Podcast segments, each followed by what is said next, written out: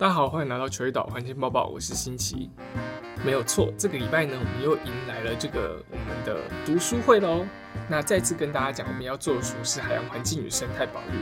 那上一次我们做第一篇嘛，这一次我们就来做第二篇。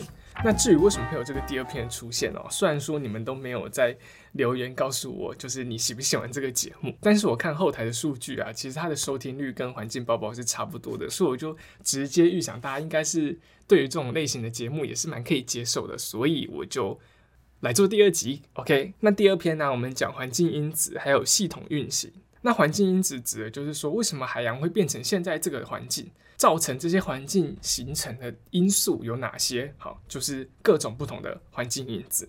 那再就是系统运行，系统就像是人类的身体里面有免疫系统啊，有消化系统啊，或是有内分泌系统等等的。海洋里面也有各种不同的系统在维持它的这个平衡还有运作。那这两章呢，我们就来带大家了解有哪些控制着海洋的环境因子。以及有哪些可以维持海洋顺利运作的运行系统吧。在我们正式进入读书会之前呢，想先跟大家报告一下，就是新奇人现在正在蓝屿，好，没有错，就是在太平洋上台东县的那个蓝屿乡。那我会在这里大概待上一个月啊，所以我也会在这边就是同步进行更新。节目这样子，那因为就是环境跟之前比较不一样，但我会尽量的减少，就是可能有回音啊，或者是说收音不好的状况发生。麦克风是同一支啊，好。那今天这个节目啊，因为刚好很不幸的，我来到这个蓝屿之后呢，大家应该都有发现，最近几天天气蛮冷哦。昨天台北市还出现十五度的低温哦。那蓝屿这边呢，因为它是在这个。东部嘛，然后我们真的是东北季风第一排啊，那个风感觉就跟我以前在这个文化大学念书的时候在阳明山上的风完全是有得比的，你知道吗？就是刮到那个窗户，然后咻咻在吹，就会哇，是台风天吧？然后我从进民宿要关门的时候，我要用两只手才可以把门关起来的那种大风。好 所以等一下大家可能会听到一些就是风吹的声音，或者是风吹动门，然后有一点嘣嘣嘣声音，就请大家见谅这样子啊。那我们就正正式的来进入我们的读书会喽。好，那读书会第二章呢，讲到的就是海洋的环境因子。那海洋的环境因子呢，我们会把它简单分成物理化学、好地质或生物、好水体运行跟因子生成，还有限制因子。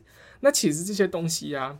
他们都不是独立的，所以等下你会发现我在讲的时候，怎么好像诶，这个跟那个有关啊，或者是说这个的运行造成了下一个因子的发生。好，这个其实我只能说海洋它就是一个本身互相关联性很高的一个环境，所以大家等一下在听的时候啊，可能就会听到我就是很快速的就衔接到下一个章节这样。那我也要先说这个章节真的比较困难，所以就是如果听不懂的话呢，就当做就是。支持我们节目好，有收听就好。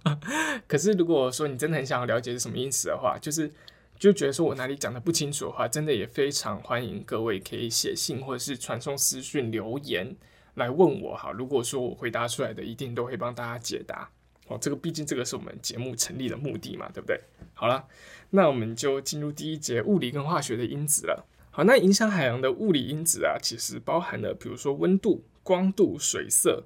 压力、声音传导还有密度等等哦。那温度，我想应该很好理解嘛，对不对？除了光照之外，因为是太阳光照照射到地球之后，提供地球能量嘛。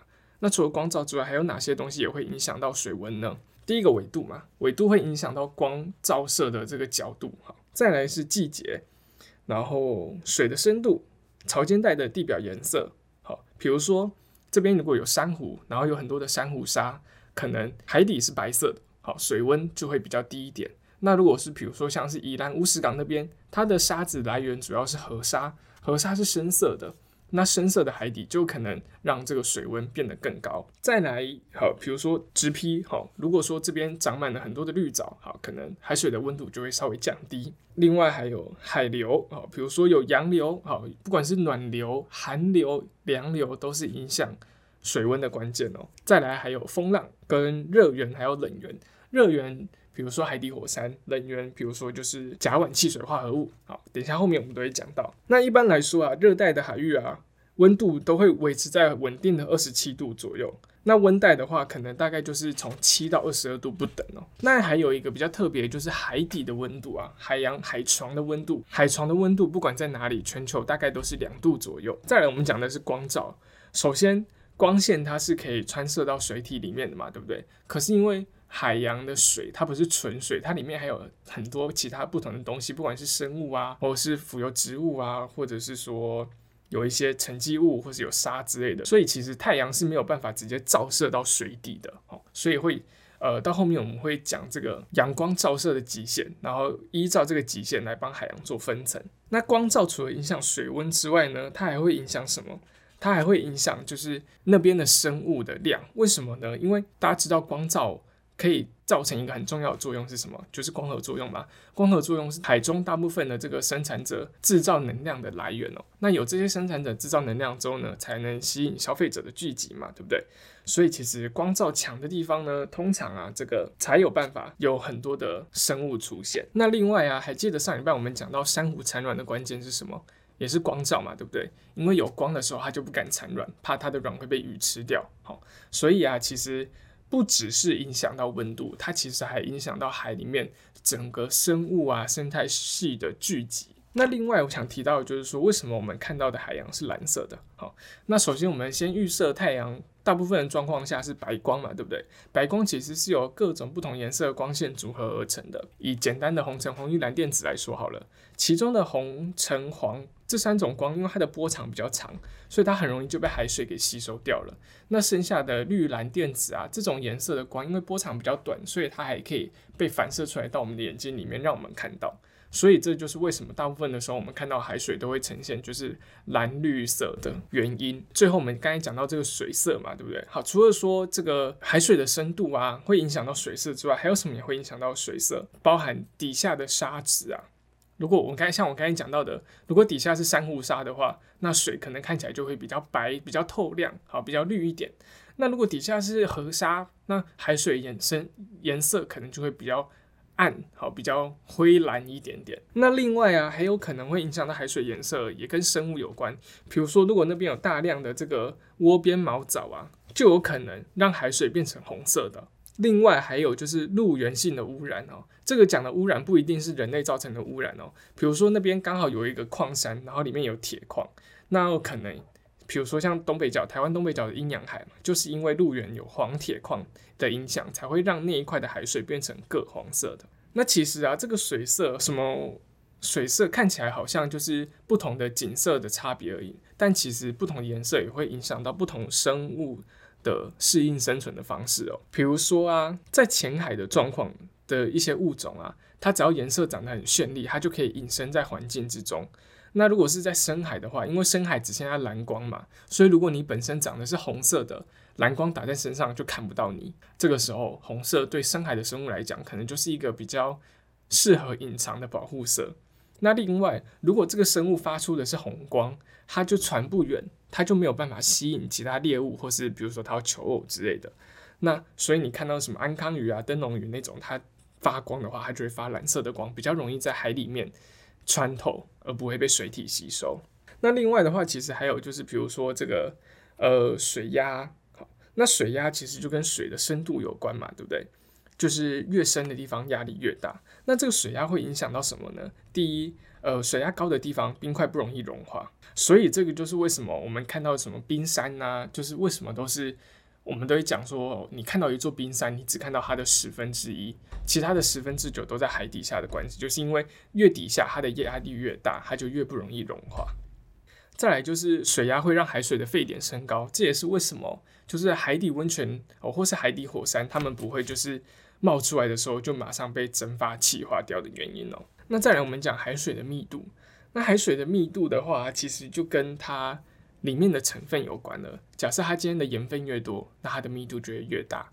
那再来，还有什么样状况下密度会变大？变冷的时候，好，变冷的时候，它的密度也会变大。还记得我们上一次有讲四度 C 的时候，密度是最大的嘛？所以当海水越接近四度 C，它就越容易就是沉到底下。那这个状况呢，就会影响什么？就影响到这个温盐环流的生成的啦。那温盐环流，等下我们后面会讲，最主要的原因就是因为当今天这个冬天的时候，海水结冰了，海水结冰之后呢，这些冰块会把盐分给排出，盐分排出之后，是不是海水的密度就升高了？那海水密度升高之后，加上冬天水温变得低，它整个水体密度变大，就会往下沉。往下沉的时候，就说就带动了温盐环流。这个就是简单跟大家介绍一下海水的物理因子。再来呢，就是化学因子。化学因子包含盐度、pH 值，然后溶氧量、营养盐等等。那这个盐度的话，大家都知道海水是咸的嘛。那我们在上一节读书会也有讲到，海水一开始不是咸的，而是由经年累月的这个雨水冲刷，把这些矿物质都带到海里面之后，海水才变成咸的。那海水里面的成分啊，其实包含了有机盐矿啊、气体、营养盐及稀少的重金属，而最多最多的就是所谓的无机盐类了。那这个无机盐类啊，通常只有在海水结冰或是蒸发的时候才会析出。我是指自然的状况下了。那人类就是发现海水没有盐之后，我们就是晒盐而取得海盐嘛，对不对？好，那这边提一下，海水的盐度大概是千分之三十五，所以我们也会把海水的平均盐度定为三十五 ppT。通常啊，一般盐度超过十的十 ppT 的，我们就会称之为海水；十以下的，我们才会称之为淡水。那这边我们就也提一下，就是这个。怎么样会影响到海水的盐度？第一个就是降雨量，比如说在印度的那个孟加拉湾那边，它有很多的降雨，它的海水盐度就会比较低。好，再来是淡水的注入，比如说北欧的波罗的海，因为那边有很多的河流注入，所以那边的海水盐度也会比较低。再来还有比如说呃有结冰的状况啊，啊结冰的状况就会造成我刚才有提到结冰之后盐度盐分会被吸出，就变成海水会变咸，蒸发强，海水也会变咸。那另外就是，如果说那边有火山啊，或是有陆源性的侵蚀比较剧烈的地方，通常也是盐度会比较高。再来，我们讲这个溶氧啊，呃，溶氧其实不一定是只有氧气啦，其实包含二氧化碳啊、甲烷啊，或者是说氮气，少量的氮气也有机会融入到海里面哦。那这些气体溶解的关键有哪些呢？第一个，比如说我们讲二氧化碳，它可能就是下雨的时候融进去海水里面的。另外还有就是生活在海洋里面的生物性呼吸作用的时候产生的二氧化碳。那氧气呢？氧气的话呢，它有可能是海浪在拍打的时候呢，不是会产生白色浪花吗？那这些浪花就是气体溶解去海里面的很重要的一个关键。另外就是海洋里面的，不管是浮游性植物啊，或是藻类，它们在行光合作用的时候都会产生氧气。好，最后就是甲烷哦。甲烷呢，在这个深海低温高压的环境下，水分子可以把甲烷气体包封而形成冰晶的状态，那也就是所谓的这个甲烷汽水包合物哦。那我们有一个另外一个名词叫做可燃冰，哦，其实它就是固体的甲烷啊。原本是应该是要气体的状况下存在的，可是因为低温高压让它变成固体了。好，再来我们讲营养盐。营养盐呢有分有机的跟无机的。有机的啊，就是包含纤维素，通常是容易分解，然后形成溶解性的有机物了。那无机营养盐，比如说硝酸盐或是磷酸盐。这种东西啊，就是浮游植物它们在行光合作用的时候很重要的营养素哦。但是因为海洋表层的无机盐通常比较少，因为那边浮游植物比较多嘛，所以它一旦有出现，就很快会被用完。那这些无机盐要怎么补充呢？其实这个海底的永生流就是一个很重要的补充关键哦。就是因为这些无机盐它原本都沉在海底，当今天有一个海流从海底往海洋表面冲的时候，就有机会把这些无机盐都带到海洋表面。那另外呢，有可能是这些。呃，有机盐或是无机盐是从陆地上来的，那这个可能就是跟这个，这个可能就跟当地有没有河流注入有关喽。大家有没有听到那个风超级大？好，再来我们讲海洋的地质因子哦。地质因子的话呢，其实最主要就是来讲海底它的底下的这个地形或是它的成分。首先，我们先讲就是石头类的，比如说岩礁类。第一个有岩石，第二个是生物礁。岩石就是指说，当这个地壳本身自己在形成的时候，它本来就是的那个成分，大部分的时候是跟板块或是火山运动有关呐。比如说火成岩啊，或者是说呃，像澎湖那边是玄武岩，它本身就是海洋的那个岩浆喷发出来的时候。它就是那一个成分了。好，再来的话就是指生物胶。那生物胶呢，就是用一些造胶生物，比如说珊瑚或者是珊瑚藻，它们在生长的时候呢，会累积碳酸钙在自己身上。等到它们死掉之后，碳酸钙不会跟着立刻分解，然后经年累月就累积成胶体。那有造胶生物呢，也会有破坏胶体的生物，比如说人类哦，不是啦，人类活动的确会破坏胶体。但是这边讲的这个。这个生物侵蚀哦，其实我们讲的是这个，比如说像是海胆啊，或是管虫，他们会住在礁体上，然后为了要保护自己不会被海流冲走，或是被其他动物觅食，它可能就会在礁体上挖一个洞，把自己躲进去。那这个时候呢，我们就会把它称作为生物侵蚀作用。第二种我们要讲到的就是沙泥了。沙泥呢，一一般依照粒径的大小，我们把它分成三种。第一个最小的是泥，再来是沙，最大的是砾石。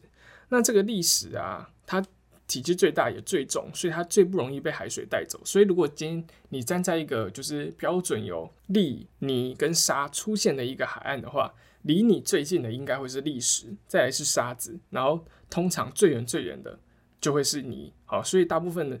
在远洋的海床底下，大部分都是它的底质啊，都是以泥状的为主。再来就是海洋沉积物了。那海洋的沉积物呢，可以分为矿物质或是有机物。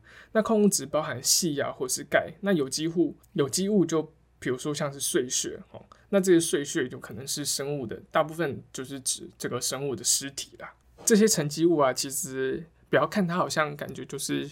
呃，泥土啊，或是泥巴的那种感觉，它其实是很多底栖性生物很重要的食物来源哦。好，最后的话，我们就来讲生物因子。那这生物因子呢，其实就是在讲说生活在这个海洋里面的生物，它们彼此作用产生的结果。比如说，呃，竞争、好共生或是利用等等的。那这个详细我们在第八、第九章都还会再讲到，我们这边就快速的带过。好，第三节呢，我们就来看到水体运行的因子了。海洋是一个本身是一个巨大的水体嘛，只要受到能量的推动，它就会产生运行。那简单的水体运行，我们把它分成三种：一种是海浪，第二种是潮汐，第三种是海流。啊，第一个海浪，它其实是一个能量波的传递。哦，所以当一件东西有丢在水面上，然后有一个浪过来的时候，其实这个物体它只会上下垂直移动，它并不会就是被这个浪推走。如果它被这个浪推走，其实通常就是因为无风不起浪嘛。所以如果当我们今天观察一颗球丢在湖面上，只要那个坡是风形成的，通常那个东西你会感觉它好像在跟着浪一起移动，但其实它是被风吹走的。如果只有波浪在影响它的话，它只会上下移动的。那海浪除了说它是能量传递之外，它还有什么重要的地方？像我刚才讲到气体溶解的时候啊，就是海浪拍打的时候造成的嘛。所以其实呃，海浪也是海洋里面的气体溶解时候很重要的一个因素。第二个，我们讲潮汐。那潮汐大家都知道是受这个月球跟地球之间的引力互相影响嘛。其实太阳也有影响哦。最后一个是海流。那海流分成表层海流、深层海流、跟永生流，还有沉降流。那其实刚刚讲到永生流跟沉降流呢，它们同时有可能是深层的，也有可能是表层的。所以，我们先从表层跟深层来介绍吧。表层的海流啊，其实大部分时候是受到这个盛行风的影响。所谓的盛行风是什么意思呢？就是指说一整年下来，不管什么时候，白天晚上啊，或者是说春天或是冬天啊，夏天或是秋天。一年四季，它都吹着同样的方向的风。好，这个时候我们就把它称为盛行风。那由于这个风不断的从从同一个方向在吹送，那就造成了表面的海流的运行了。那这个时候我们就把它称作为表层海流。如果它是从低纬度流到高纬度，我们就因为它是温暖的海水流到冷的地方嘛，它就会被称为暖流。那如果是从高纬度流流到低纬度，它是把冰冷的海水带过来，它就会变成寒流。那刚刚讲到的。暖流或是寒流啊，它们基本上是互补的。所以，当今天海流从 A 地跑到 B 地的时候呢，B 地原本的海流就会再跑到 A 地，就类似变成一个循环的概念。它其实也是一个地球在就是输送能量一个很重要的方式哦。那星期本身现在在的这个蓝屿啊，它其实就刚好有黑潮经过。那黑潮呢，它其实就是太平洋的暖流撞到这个亚洲大陆之后往北。的一个分支哦，所以它是把低纬度的这个温暖的海水往日本那边高纬度送过去一个很重要的海流，所以就是每次我看着黑潮然后往北上流的时候，我就会觉得很感动，就是说我现在正在见证地球能量的流动这样子。那深层海流是怎么发生的呢？深层它吹不到海风嘛，对不对？那为什么它会有海流？还记得我们刚才在讲到盐度还有密度的时候，有提到说，当今天高纬度的地区海水结冰的时候呢，盐会被吸出。然后温度会下降，那这个时候水的密度变低了，它就会下沉。好，密度比较高，它就沉下去。沉下去，这个时候它就把这个表层的冰冷海水往海底送。往海底送的时候呢？它下沉了之后，旁边是不是要有海水过来替补它的位置？好，所以呢，冰冷的海水就会在海洋底部流动，然后温暖的海水就会在海洋表层流动。然后借此完成一个就是垂直的，好，因为刚才提到的这个表层海流，它是比较水平的，好，比较聚集在表层的流动。那这个深层海流，它就是变成一个比较垂直的这个能量输送的一个环节哦。所以你看，就是你看这些洋流，就会觉得很奇妙，就是说。地球它没有人去设计，但是它自己发展出一套非常完美的这个能量运行的系统，让能量可以平均的输送到全球。我觉得这个真的很令人感动啊。那在最后我们讲到永生流跟沉降流，其实我刚才讲到了这个深层海流的时候，不是说就是水体密度变高，然后就下沉嘛？它其实就是一种沉降流了。那其实有沉降流啊，就会有永生流。那永生流是什么样的状况？比如说，就是表层的海水它流走之后呢，它没有办法从四面八方补充，它可能就会从底部去做补充。那这个就是永生流的一种，底部流到表层就是永生，那从表层流到底部就是沉降。好，大家这样子去理解就可以了。好，那在第四节我们就来看这些因子的生成跟限制因子了哈。所以其实这个已经不是新的东西了哈，这就是我们刚才讲到的前面三节，不管是物理化学啊、水体运行啊，或者是地质或是生物有关的这些，我们再把它做一次分类哦。那首先呢，它会分成外生性跟自生性，就这两种。那自生性是什么意思呢？自生性就是跟海洋自己里面本身的生物有关的，我们就把它称之为自生性。所以它有一个关键的，它是跟生物的活动有关，才会变成自生性因子。其他跟生物没有关系的，全部都归类在外生性。所以外生性可能包含的，比如说物理化学因子啊，或是包含水体运行因子啊，或者是说地质因子都有可能。那我们可以再把外生性简单的分成三种啊，分别是天文、水文跟地文。那天文能包含气温、气压、降雨、光照、风、陨石、台风或适应现象；水文可能跟水温、水压、溶氧、盐度。营养盐、海浪、潮汐、海流有关。好，再来地文，就是可能跟地形、地质、成型物，还有海底火山跟板块运动有关。那在我们讲自身性因子，自身性因子就是我刚才被我快速带过的，就是物种之间相互影响。好，我们就把它称为自身性因子。那种内的啊，好，就是物种同样的物种之内可能会发生利他、雌雄、亲缘或社会关系。不同物种之间可能会有竞争、营养。好，营养就是我吃谁，呃，谁吃谁这样子，共生或是共演化。好，那这个就是我们把简单我们刚才全部介绍的那些因子呢，分成两类。那再来海洋的环境里面呢，不同的生物栖息在这边，一定都会有它在这边的原因嘛，对不对？这个时候我们就会把这些海洋生物出现的原因叫做限制因子。那比如说这个呃南极磷虾，它要出现在很冷的地方，水温就是它的限制因子，这个就是属于外生性的限制因子。那鲨鱼它要比较咸的地方，好，那盐度就是它的限制因子。那自身性的有什么？比如说海葵的生活需要小丑鱼来保护它，好，这个就是属于自身性的因子。那或是海獭控制海胆的数量也是一种。那第二章我们大概就讲到这边，好，大家总共复习一下，就是讲说各种因子的形成方式跟它会造成的影响，这样。那我们休息一下，等下来看第三章喽。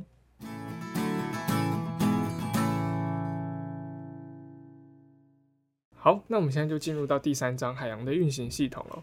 还记得我们刚才讲到第二章的这个海流系统啊，它就是负责运送从太阳照射过来地球的能量，让它可以分布到地球的每一个角落。那除了这个洋流系统之外啊，其他还有很多，比如说像是气候的系统、地质系统、营养系统跟热冷泉的系统，它其实都是造成这个地球环境它是处于一个动态平衡很重要的关键。那第三章我们就是要来讨论这几个。运行的系统。那首先我们来看第一节是这个气候的系统。那其实气候的部分呢，其实我们又简单把它分成就是风系、风压、那海风、陆风、海流、圣婴现象跟台风还有龙卷风。那首先我们先从这个风系跟风压开始讲起好了。好，那我们从第一节气候开始哦。还记得我们刚才之前有提到这个海流它的形成啊，是因为有盛行风向带动嘛，对不对？那这个盛行风向是怎么来的呢？其实最主要呢，就是依靠这个行星风系哦。行星风系是什么意思？它是假设呢，地球是一个就是完美的球体，然后没有任何就是海洋陆地的变化。那这个时候呢，光是太阳照射过来的阳光的能量呢，就可以造成空气中的温度的变化。那大家知道，暖空气它的密度会比较小，所以它会上升；冷空气密度大会下降。那在地球啦，照射太阳光最强烈的地方是哪里？是赤道嘛，对不对？所以当赤道接收到最多的太阳能量的时候，这里的空气就被加热，加热之后呢，就上升，然后就会在就是三十度纬度三十度左右的地方呢下降，变成一个循环。然后这个循环的部分呢，在下降的地方呢，我们把它称为环包。环包呢，就会变成一个没有风的地方了，也就是北半球的话，或者南半球，我们都会称它叫做马尾度无风带，也就是所谓的副热带高压。那高压系统就是会带来比较稳定的天气，就比较比较不会下雨。所以呢，通常这个地球上会有沙漠的地方啊，除非说它是那种很内陆的地方，好，不然的话，比如说三十度的。纬度三十度的地方，大概都会是那种大沙漠，比如说这个撒哈拉沙漠，它就是在纬度大概三十度左右的地方哦。那其实，哎，你们想过，其实，哎，台湾也在就是二十几度啊，就是在这个北回归线这个附近，为什么台湾不是属于这个无风带的部分呢？好，那还记得我刚刚有说过，行星风系啊，它是假设说地球是一颗完美的球体，然后没有任何海陆风的。海陆交界的问题嘛，对不对？但其实实际上，地球有没有海陆的交界的问题？有。所以呢，在每一个不同的地区呢，就会产生出跟当地的地形或是水文分布有关的气候出现。那因为台湾呢，刚好在全世界面积最大的海洋太平洋，还有全世界面积最大的陆地欧亚大陆的交界处。所以这两个非常截然不同的这个地质呢，好就会产生出自己独有的气候形态。那从这边呢，我们就可以把它讲回来。下一个我们要介绍的就是海风跟陆风了。那为什么这个跟陆地和海洋交界有关系呢？这个就要讲到海洋的特质了。还记得我们在第一章的时候有讲说，海洋它是一个比热比较大的物体，所以它受到太阳加热之后呢，它不会那么快的就上升温度。可是陆地的比热小，所以它一收到太阳的能量，它就会很快的就升温了。所以在白天有太阳照射的情况下，陆地很快的温度升高之后，是不是就会造成陆地这边的空气上升？陆地这边空气上升之后呢，就会带动跟它同一个水平面的哈，也就是海那边的空气呢，往陆地这边送。因为陆地上升了嘛，所以海的空气就要补充过来。所以这个时候呢，白天就会吹海风。那等到晚上的时候呢，晚上的时候就颠倒喽。晚上的时候是一样，陆地比热小嘛，所以它升温快，降温也快。好，陆地开始降温之后呢，冷空气就下沉了。冷空气下沉之后，全部都堆积到陆地，它要往哪里送？往海边送。所以呢，晚上的时候呢，就会吹陆风。那这个是一天之内的变化哦。如果是长期的下来呢，因为主要会有这个北回归地地轴是倾斜的嘛，有北回归线。跟南回归线就是指说太阳照射角度的极限，对不对？那如果说冬天的时候啊，北半球都照不到太阳，比较获得比较少的太阳能量，那它是不是就是变成一直很冷、很冷、很冷？这个时候呢，就是它的那个陆地的风就会疯狂的往海面送。那陆地的风往海面送的时候呢，因为科氏力的影响，哈，我觉得这张真的很难哈，可能真的要高中的。比较适合听哦，国中可能对国中生来讲都还太难哦。这个陆地的风往海边送的时候，因为科氏力的影响，科氏力它是一个假设的东西，好，它是假想出来的。但是当这个风从北到南吹的时候呢，它就会偏右。所以这个风从陆地灌到海边的时候，因为台湾刚好在陆海陆交界的位置，它灌出来的时候一偏右就会变成东北季风。那夏天就是相反啦，对不对？夏天的话就是。陆地的温度疯狂在上升，然后海洋的空气要补充到陆地的时候呢，一样就是偏右了，然后吹到这个陆地上，好，就变成我们夏天的西南季风。所以，呃，虽然说行星风系是没有季风这个概念，但是因为实际上地球它本来就是一个水陆交界的环境，所以刚好在台湾这边就变成亚洲了，应该说整个东亚地区它就变得比较特别的，变成属于一种季风环境的气候区。好，再来的话，我们来看哦。讲到这个啊，就是其实我们刚才讲那个环包啊，对不对？其实南北纬啊，就是北半球跟南半球都各有两个，好，分别是马尾度风带跟在西风带跟东风带中间都还有一个环包。那这个环包呢，就称为疾风喷流。那这个疾风喷流呢是什么意思呢？它其实也是一样，它是它是属于一个无风带。那既然它无风，它可以做的事情是什么？它就可以把冷空气给锁在高纬度的地方。所以你就会看为什么北极那边可以这么冷，就是因为那边有一个无风带，把冷空气都锁在那边了。那不晓得各位听众还记不记得，现在是二零二二年嘛，对不对？然后我大学的时候，大一的时候是 大一的时候是二零一五年的时候，好，那个时候台北下雪，各位记得吗？呃，那个时候台北会下雪，不就说是因为有一个霸王级的寒流，对不对？那其实这个霸王级寒流为什么会产生？就是因为把这些冷空气锁住的这个疾风喷流，它变弱了。它变弱了之后，这些冷空气就往南侵犯到我们就是低纬度地区的地方。那这个时候低纬度地区就会变得超级冷。台湾其实比较少见到这种现象，就是像之前下雪。但其实像在美国啊，或是加拿大那边，就是美洲大陆地区，或是整个其实蒙古地区啊，哦，其实他们都很常会遇到这种状况。那就是要看它那个南下的范围大不大，这样。那一南下的这个状况发生呢，其实我们就会把它称为北极震荡，就指北极的冷空气突然一个就是不知道发生什么事情，然后砰，全部都跑来这个低纬度地区，造成这个温度下降的现象，我们就把它称为北极震荡。好，那再我们来讲到就是海流跟声音现象的关系，就是刚才讲到了北极震荡嘛，对不对？那我们现在来讲南方震荡，南方震荡是什么呢？其实就是所谓的圣婴现象跟反圣婴现象哦。那这个圣婴现象跟反圣婴现象的发生呢，是为什么？好，之前科科学家一直找不到原因，也没有办法预测。不过现在已经找到原因喽。原因就是跟这个秘鲁洋流有关。好，秘鲁洋流呢，它是一股永生流，它负责呢把这个海水底层比较温度低的，然后富含营养盐的这些物质呢送到海洋表面。送到海洋表面之后呢？多出来的这些水，因为从海底送水上来，海表面就要把这些水给推出去嘛，对不对？所以他把这些水送上来之后呢，海洋就会把被推上的水往西边送，往西送到哪里？送到澳洲那个地方。所以正常的状况来讲呢，温暖的海水会被推送到澳洲，那或是东南亚那边，好，那边是不是就会开始下雨？开始下雨，好，这个是正常的状况。然后呢，刚刚有说过，这个秘鲁洋流它是永生流。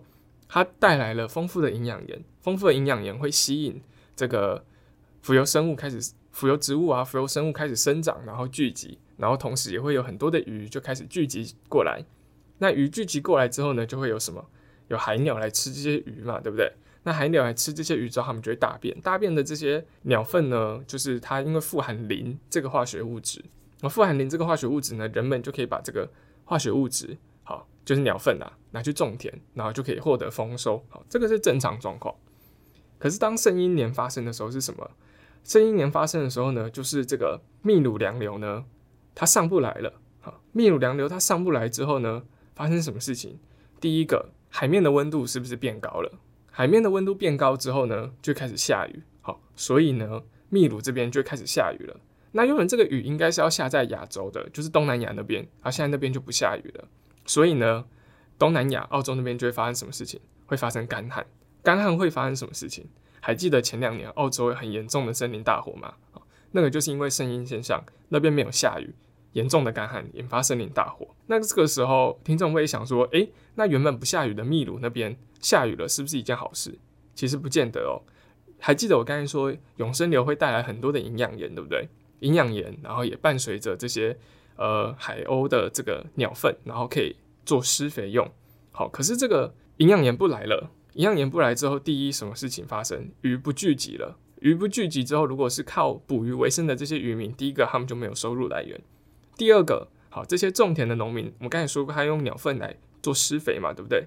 那他得不到这些鸟粪来施肥，也会造成农作物欠收。好，所以这个是圣婴现象发生的时候会造成的结果。好，那。有圣婴现象之后呢，还有另外一个叫反圣婴现象。那反圣婴现象呢，它是接续着圣婴现象发生的。也就是说，如果今年是圣婴年，明年就会是反圣婴年。为什么会这样讲呢？因为反圣婴年就是指说呢，原本要补充上来的秘鲁洋流呢，整个大爆发。大爆发就是原本可能只上来，假设一百万公吨的冷水好了，结果今年上来了五百万公吨，然后就造成这个秘鲁这边的水变得非常的冷。啊，冷空气也变得非常的冷。那对秘鲁来说，可能这边就会有很多的这个营养物聚集嘛，然后很多鱼、很多鸟粪。好，好像是好事。可是澳洲就不这么想了，因为所有的暖空气全部都被推到澳洲去之后呢，澳洲那边就会开始下大暴雨。今年呢，在澳洲发生非常严重的洪灾，然后当地人都说是几十年没有见过的洪灾。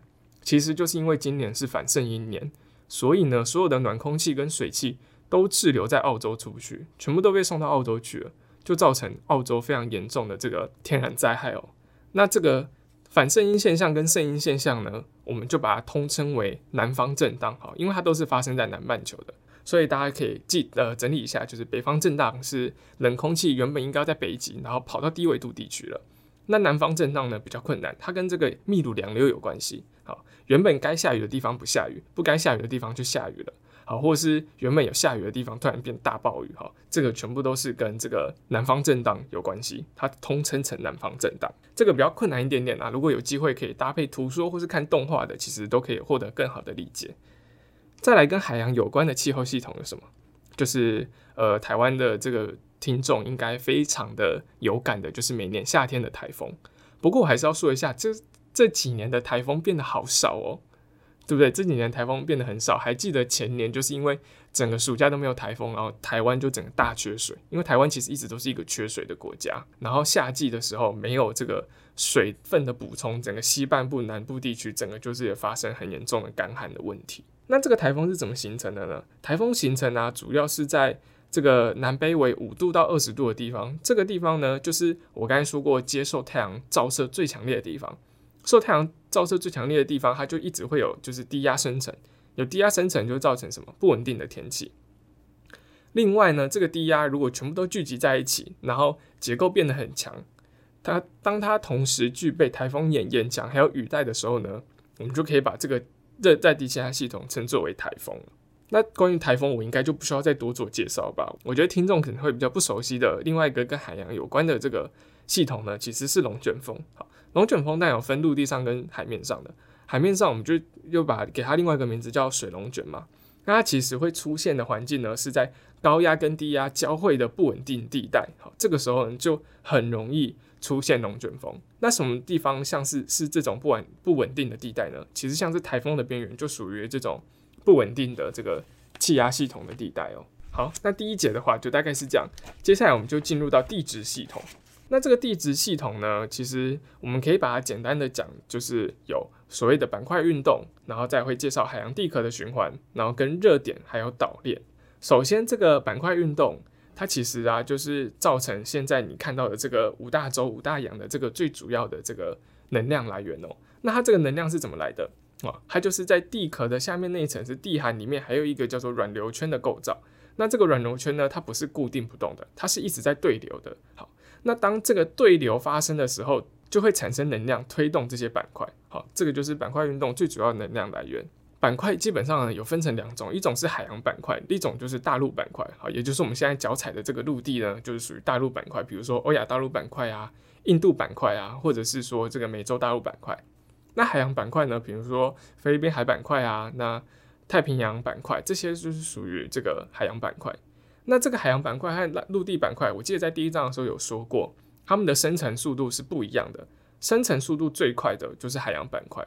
所以呢，你很难在海洋板块找到那种很古老、很古老的岩层，因为它生成之后一推推推推到边缘隐没，然后它就重新一个新的循环。那大陆板块不一样，它推击到陆地上之后，它可能就一直在那边，它就不会再下去了。那当今天有大陆板块撞上大陆板块的时候，就会形成高山；海洋板块撞上海洋板块的时候呢，比较老、比较重的那一个板块呢，它就会隐没，它就会沉下去。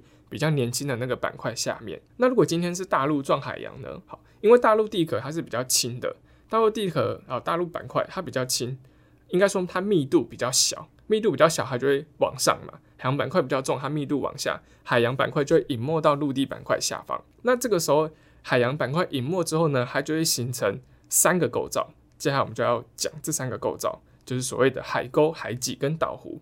海沟顾名思义就是在海洋里面的一个很深很深的沟嘛，对不对？好，讲的有点烂，但它怎么形成呢？就是我刚才讲说，其中一个板块会隐没，海洋板块会隐没到大陆板块下方嘛，对不对？那它隐没的地方，好，就是它们两个互挤，一个会被挤下去，它就会变成有点像 Y 字形的构造。那这个 Y 字形就是所谓的海沟。那再来是海脊，海脊是什么呢？海脊是指海洋板块它不是就是一块岩层而已，它上面会有很多很多的堆积物。我们在之后都会讲到，就是介绍这些海洋的堆积物。那这些海洋的堆积物在板块挤下去的时候呢，它被刮起来，然后隆起形成一个山丘，就是海脊了。那岛湖呢？岛湖的部分呢，就是指刚刚这个海洋板块，它不是隐没到这个陆地板块下面的吗？那隐没下去之后呢，其实会有混合着一些海水一起沉下去，好，一起沉下在地海里面。那沉下去之后呢，因为它混合的海水在里面，所以它的密度比较轻，密度比较轻，密度比较小，好，密度比较小，它就比较轻，好，比较轻，它就往上浮，好，往上冲起来，那最后就是形成一个就是突出海面的陆地。那突出海面这个陆地呢，我们就可以把它称作为岛湖。那它可能就是包含了原本大陆板块上的物质，然后海水混合岩浆形成的物质，然后最后这样子堆积堆积起来，就形成岛湖。那其实最著名的就是这个东亚岛湖啦。那东亚岛湖呢，又称花彩列岛，里面呢包含阿留申群岛、千岛、日本、琉球、台湾、菲律宾跟印尼哦，这些群岛全部都是因为太平洋海板块跟菲律宾海板块分别与欧亚大陆板块碰撞隐没之后形成的这些火山群岛哦。那大家有没有觉得很奇怪？就是说，诶，明明就是太平洋海板块，它是整个有东边跟西边嘛，对不对？那它在西边啊，也就是在台湾这边呢，形成这么多的这个火山群岛，为什么东边这边却比较没有呢？好，东边这边就是美国的，比如说加州啊，然后这个温哥华这一带，为什么这边反而就比较没有呢？主要原因就是因为啊，虽然他们也有海沟形成，可是因为他们的海就是等于，主要原因就是因为啊。他们这个太平洋海板块跟这个美洲大陆的板块交接的地方呢，离陆地太近了。那离陆地太近之后呢，他们能做到的事情就是在海边堆一个山脉起来，那反而没有办法，就是有机会在海里面，就是说在陆地跟海的交界中间再推一个群岛出来。好，这个是最主要的原因。不过那边跟我们一样是属于地震频繁的区域。好，这个就是大陆撞海洋板块的时候会形成一些比较特殊的地理现象。那海洋地壳的循环，因为我们主要介绍海洋嘛，我们就来介绍海洋地壳的三种循环方式。一种是发散型的，好，发散型的就是所谓的中央脊。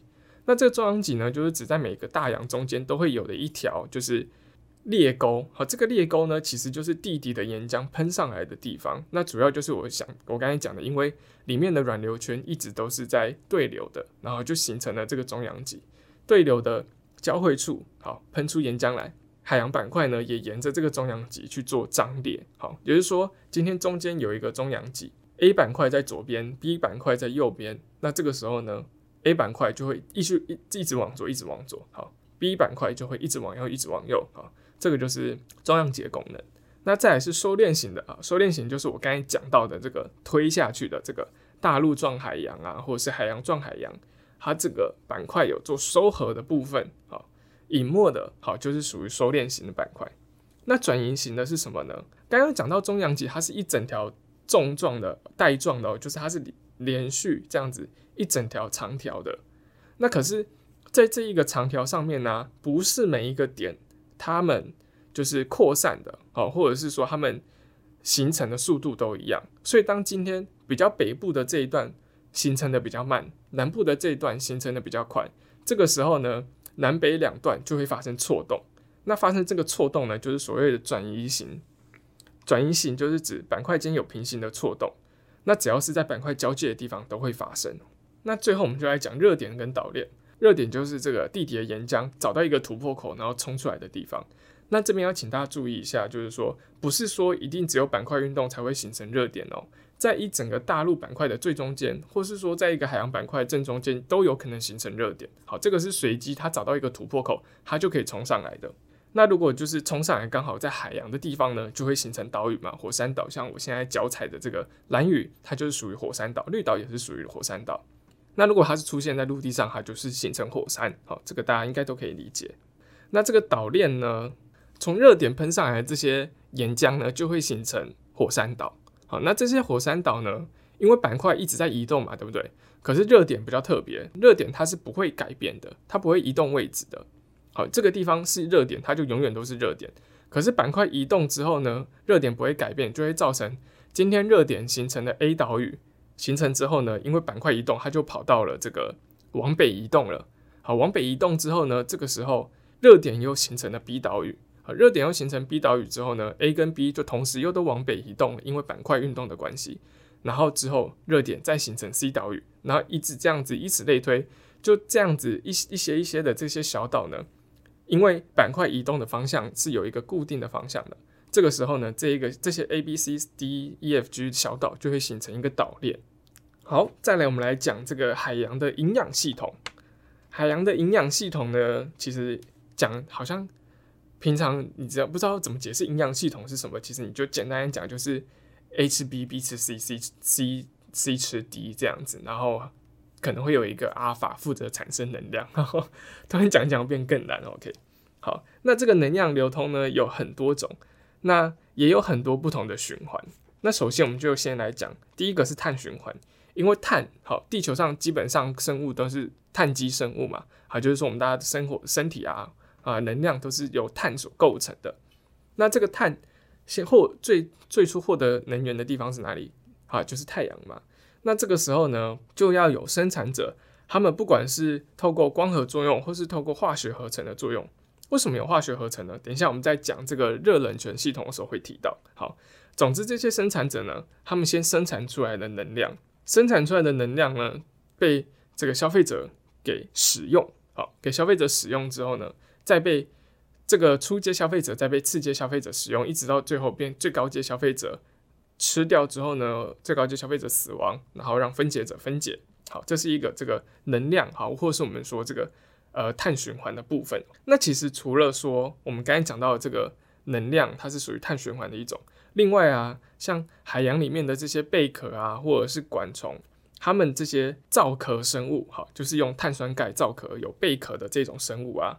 它们其实也是一种碳循环的方式哦，因为它的碳酸钙成分是 CaCO 三嘛，它其实里面也会用到 CO 这个离子哦。它们会在高纬度的地方就是溶解到海里面，然后到低纬度的地方被重新释出。所以其实啊，海洋的含碳量啊，不管是以植物的形式存在的，或或是以这个碳酸钙的形式存在的这些海洋的含碳量，其实啊，其实是陆地的十五倍哦，哦，甚至甚至是空气中的五十倍。所以，为什么现在科学家一直在强调说，海洋才是我们人类未来固碳的这个最重要的一个关键？就是其实它可以容纳更多更多的碳吸存在这个海洋里面。那其实我刚才已经把这一节大概都讲完了，因为营养循环部分就是自营发产生能量，然后被异营吃掉，异营就是那个异异形的异嘛，对不对？然后最后异营生物再被分解者分解。啊，分解者分解之后呢，还有一个比较特别，叫碎石性物种。好，碎石性物种它能做到的事情呢，就是它可以把有机物转变成无机物。那这个时候呢，无机物又重新好，无机物就变成我们刚才说深海里那些营养盐。好，那这些营养盐呢，再重新呢被这个自营生物，好，也比如说浮游植物啊，它们得到这些营养盐之后呢，才可以更有效率的行光合作用，然后最后再进入这整个营养的循环里面。好，最后我们就来讲热泉跟冷泉系统了。哈，还记得我刚才讲说生物获得能量有光合作用，还有化学合成两种，对不对？好，我觉得应该蛮多听众都没有听过什么叫做化学合成的。化学合成的部分呢，就是说在深海里面呢，有两种很特别的系统，叫做热泉系统跟冷泉系统。热泉系统是什么呢？它其实就是有点像它是热点。好，我们刚才讲那个热点，它是。呃，火山喷发的地方啊，或者是说那边有高温的岩浆之类的。那其实，在这个深海热泉啊，它的深度啊，通常都是在六百公尺到三千六百公尺以下的这个地区哦。那它的生，它的这个生态系是稍微比较不稳定的，因为还记得我说板块会推移嘛，对不对？所以当今天板块推移的时候，这个热点它的这个热消失了，这个生态系可能就崩解了。好，所以它它一个循环大概就是十几年左右。刚才讲的化学合成，化学合成是什么意思呢？就是在这边呢，因为火山喷出的地方有很多的硫这个化合物，那这个时候就出现一种细菌叫硫化细菌。硫化细菌它在还原作用的情况下呢，可以产生能量。那一产生能量之后，它就变成这个热循环界面最重要的生产者了。好，所以这个就是硫化细菌，就是在这个热泉系统里面它的自营生物。那热泉呢，其实还有分深海跟分浅海的。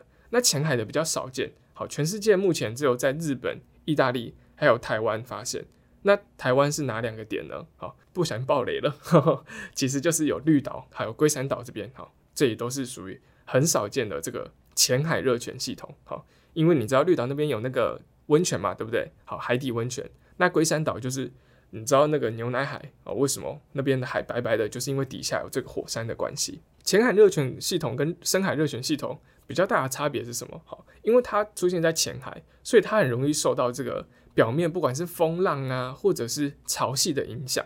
所以啊，当今天比如说龟山岛那边好了，今天现在在退潮，退潮是不是海水就比较少？海水比较少，可是它的这个火山还是喷出固定的热量出来，就发生什么事情？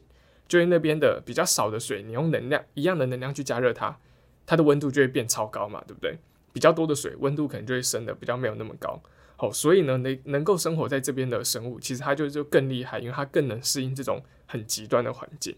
最后呢，我们要讲到就是深海冷泉系统了。深海冷泉系统它的能量来源是什么？好，就是呃，还记得我们在就是第二节的时候讲到一个就是甲烷气水化合物，好，就是所谓的甲烷气体。那甲烷气体它在这个高压低温的状态下呢，它就以这个冰晶的形式存在。那以冰晶的形式存在之后呢，它就会降低那边海水温度。那海水温度一旦被降低，那边的盐度就会比较就会上升了。那它们一样是透过一些就是细菌，然后可以透过还原作用来产生能量。那跟这个热泉系统比起来，比较不一样的是，因为它是在这个高温，一直讲错，它是在这个。高压低温状态下形成的，它跟热点没有关系。所以啊，当一个深海冷泉系统出现之后，它可能在那边持续上百年。好，所以相对来讲是一个更稳定的环境。OK，好，那讲到这边，我就先恭喜大家，我们二三章终于讲完了。哇，真的超级困难！这一集剪出来之后，不知道会多长。好，这一集我觉得真的比较难。如果说大家有任何的问题，有听不懂的，都欢迎就是各位就是传私讯或者是留言，然后让我们知道。那我在这边，如果说我能力范围一定都替各位解答。那如果你喜欢这个节目的话，别忘了就是帮我们分享出去，好，或是推荐更多的朋友来听我们的节目。那也欢迎追踪我们球鱼岛的 IG，还有 Facebook 粉丝专业。那这一集的球鱼岛读书会就到这边，我是新奇，我们下一次再见，拜拜，无影来 Z。